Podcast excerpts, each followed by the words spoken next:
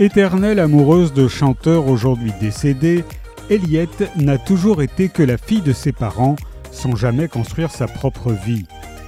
À 73 ans, alors que ses parents ont depuis longtemps rejoint les idoles de sa jeunesse, les fantômes de John Lennon, d'Elvis, de Clo-Clo et de Mike Brandt sont ses seuls confidents.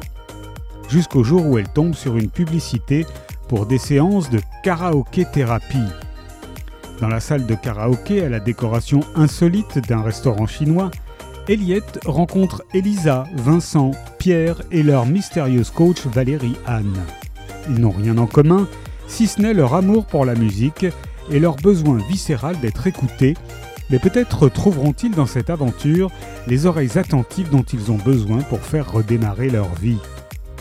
Porté par des personnages inoubliables et décalés, c'est un roman réconfortant sur le pouvoir thérapeutique de la musique et du chant. Et que chacun se mette à chanter de Jessica Zimmerman est paru chez Nami Éditions.